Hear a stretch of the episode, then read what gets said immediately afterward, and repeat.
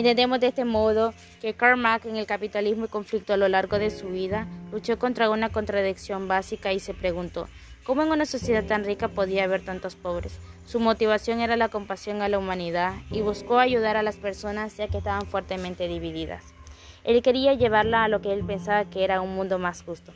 Vemos en la sociedad y producción cómo Marx observó las primeras etapas del capitalismo industrial en Europa y destacó el sistema económico.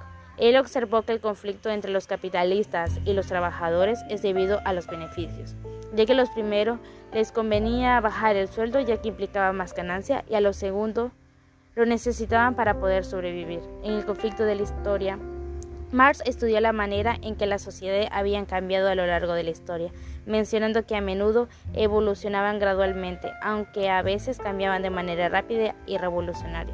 Luego tenemos al capitalismo y alineación.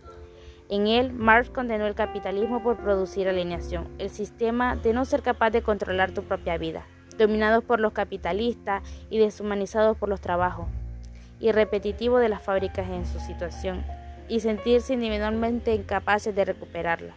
Por último, tenemos la revolución en la cual Marx sostenía que la única salida a la trampa del capitalismo consistía en rehacer deliberadamente la sociedad.